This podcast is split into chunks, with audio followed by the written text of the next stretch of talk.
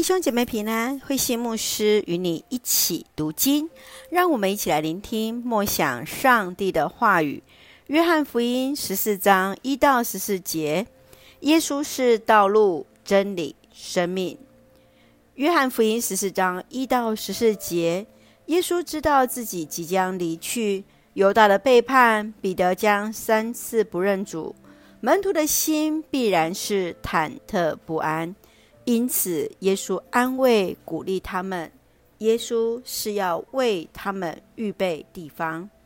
第五节到第六节，耶稣来回应多马的疑问：不知耶稣要到哪里，不知路在哪里。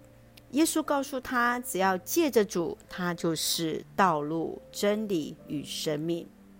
七到十四节，腓利接续他们的对话，他告诉耶稣。只要把父亲显示给他们，就满足了。耶稣郑重地回应他们：当人看见主基督，就是看见了父上帝，因为父在子里面，子也在父里面。让我们一起来看这段经文与默想。让我们一起来看十四章第六节。耶稣说：“我就是道路、真理、生命。”要不是借着我，没有人能到父亲那里去。约翰福音的中心信息就是上帝之子耶稣基督。上帝向世人彰显他自己。耶稣让门徒知道自己是为他们预备地方，还要接他们到他那里。耶稣以“我是”来介绍自己，就是道路。是到上帝那里唯一的途径，是真理。上帝的道就是真理，真理必使他们得自由。是生命，他自己就是复活与生命，在耶稣里有永生之道。生命的英文是 life，可翻译为生命与生活。生命更是大于生活。在主里就有了永远的生命。亲爱的弟兄姐妹，你如何知道自己的生命要走的道路与方向呢？